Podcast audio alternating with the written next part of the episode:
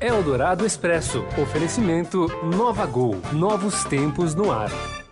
Tudo o que acontece no Brasil e no mundo em 15 minutos. Começa agora Eldorado Expresso.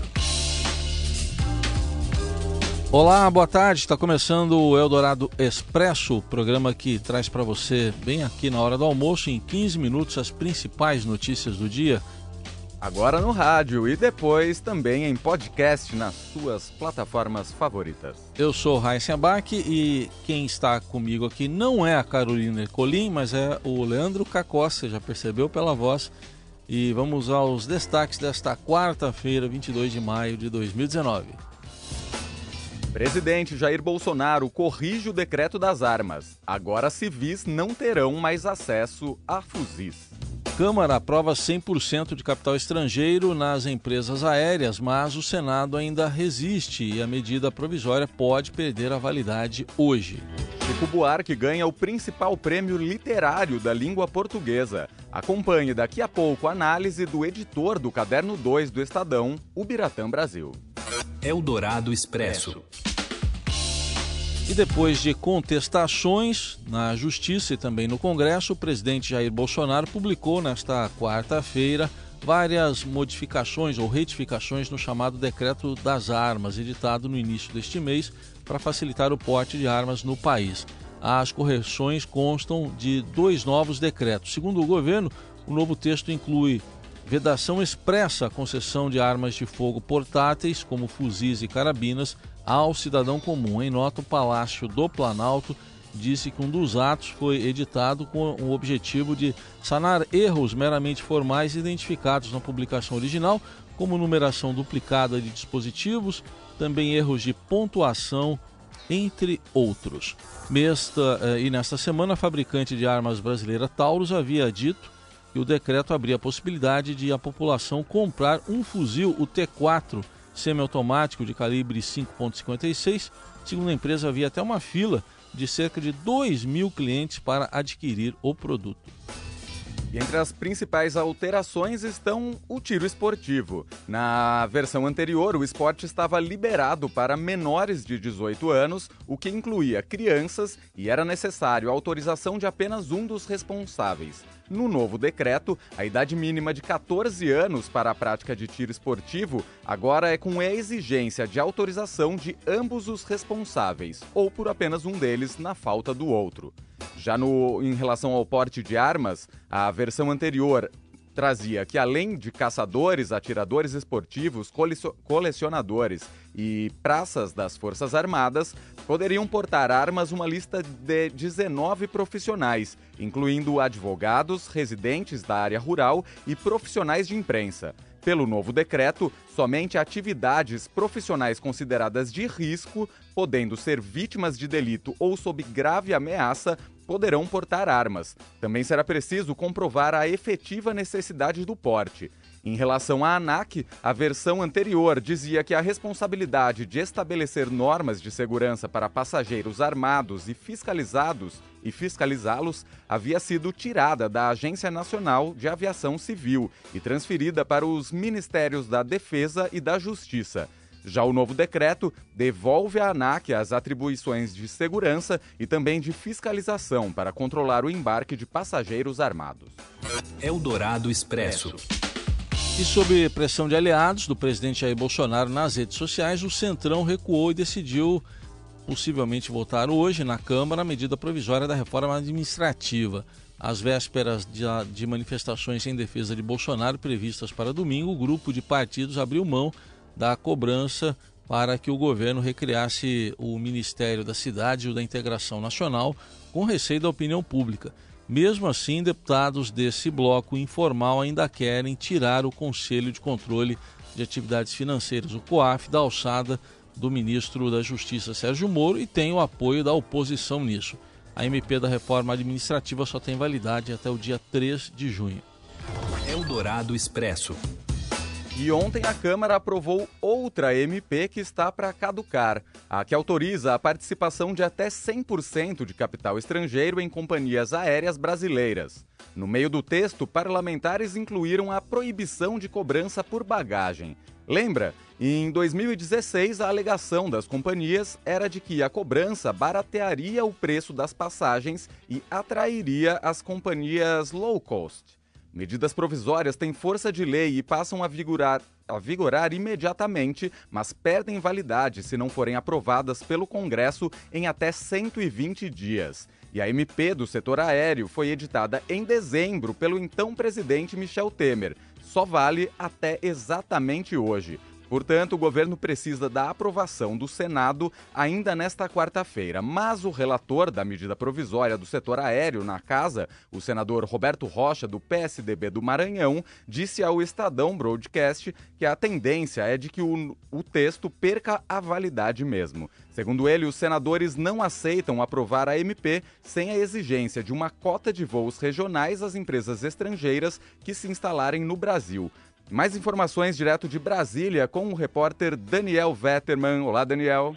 Olá, Leandro. Olá, Heisen. Então, a MP do setor aéreo tem esse impasse hoje. Os senadores querem voltar àquele item que exige que as empresas estrangeiras que entrem no Brasil cumpram uma cota de no mínimo 5% de voos regionais em dois anos. Isso porque os senadores querem que os estados das regiões Norte e Nordeste também sejam tenham participação nesses voos de empresas estrangeiras que eventualmente entrem no Brasil após essa aprovação da medida provisória.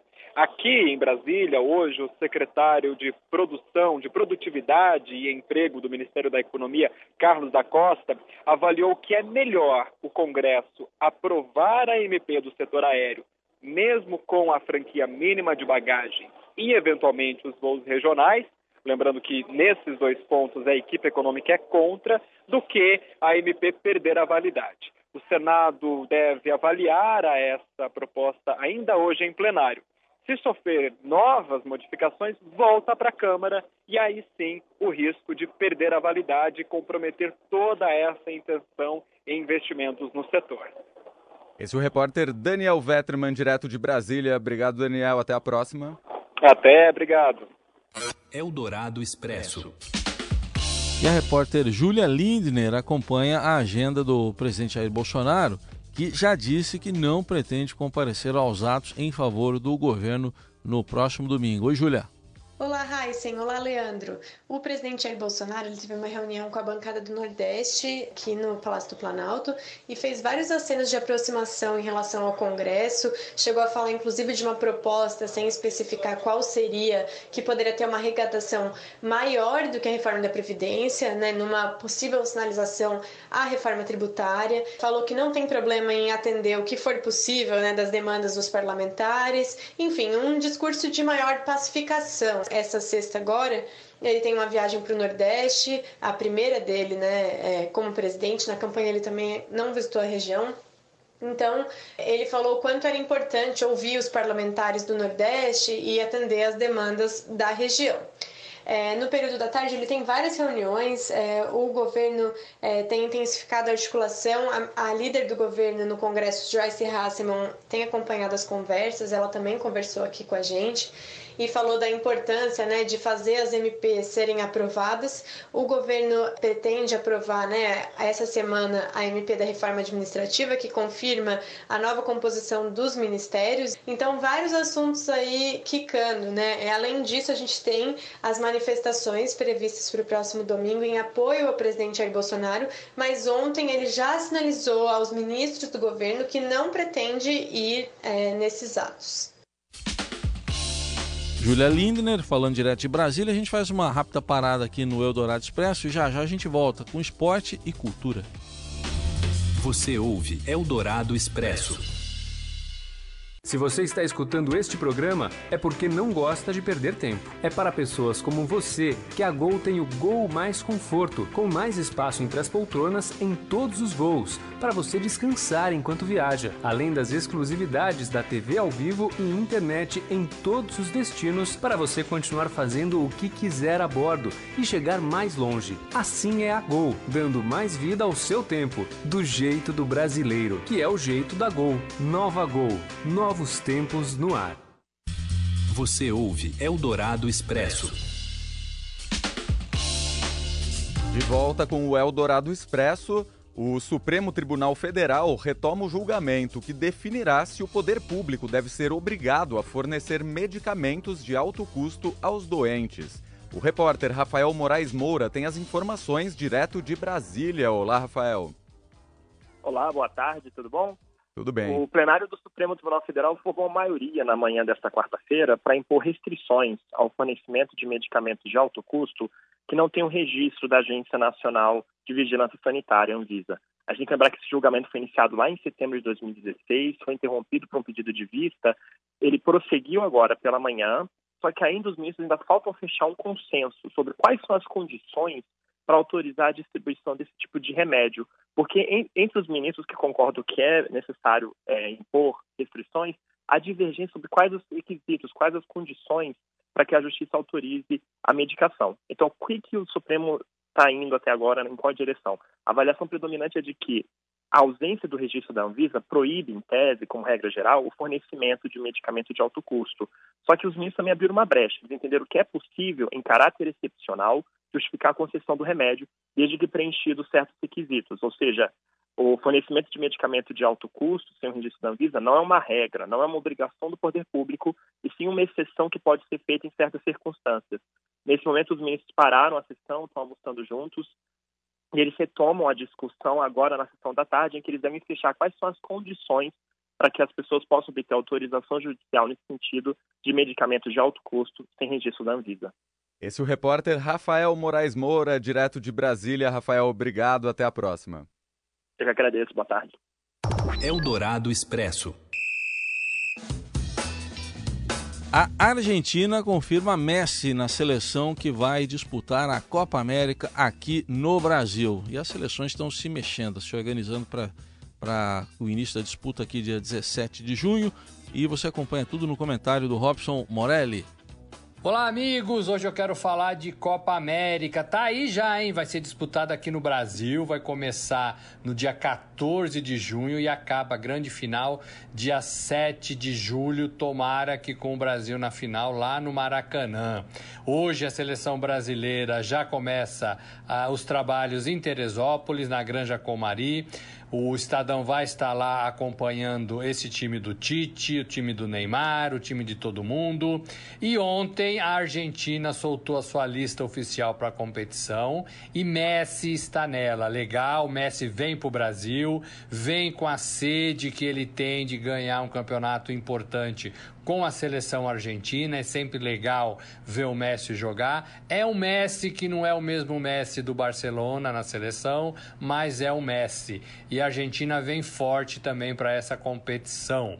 Copa América no Brasil começa é, dia 14, o Brasil estreando é, na competição e o Brasil também precisando precisando do resultado. Lembrando que a última competição que ocorreu aqui no Brasil foi a Copa do Mundo de 2014. O Brasil foi mal, o Brasil caiu fora, teve aquela história do 7 a 1 e a Copa do Mundo da Rússia, o Brasil também foi mal. Então, esse time do Tite precisa dar uma resposta para todo o elenco, para a CBF, para o torcedor, para o torcedor brasileiro, enfim, precisa jogar bem. E isso passa muito pelos pés também de Neymar. Vamos ver como é que vem o Neymar para essa competição. É isso, amigos. Falei. Um abraço a todos. Valeu. Eldorado Expresso. Pensou que eu não vinha mais, pensou cansou de esperar por mim. Pensou que ele não vinha, mas ele veio. Chico Buarque é o novo vencedor do Camões, principal prêmio literário da língua portuguesa. Acompanhe a análise do editor do Caderno 2 do Estadão, o Biratã Brasil. Olá, Leandro. Olá, Heisen, tudo bem? Tudo bem. Vamos falar um pouco de Chico Buarque, que venceu o prêmio Camões nessa terça-feira? Olha, foi um prêmio até inesperado, mas muito merecido.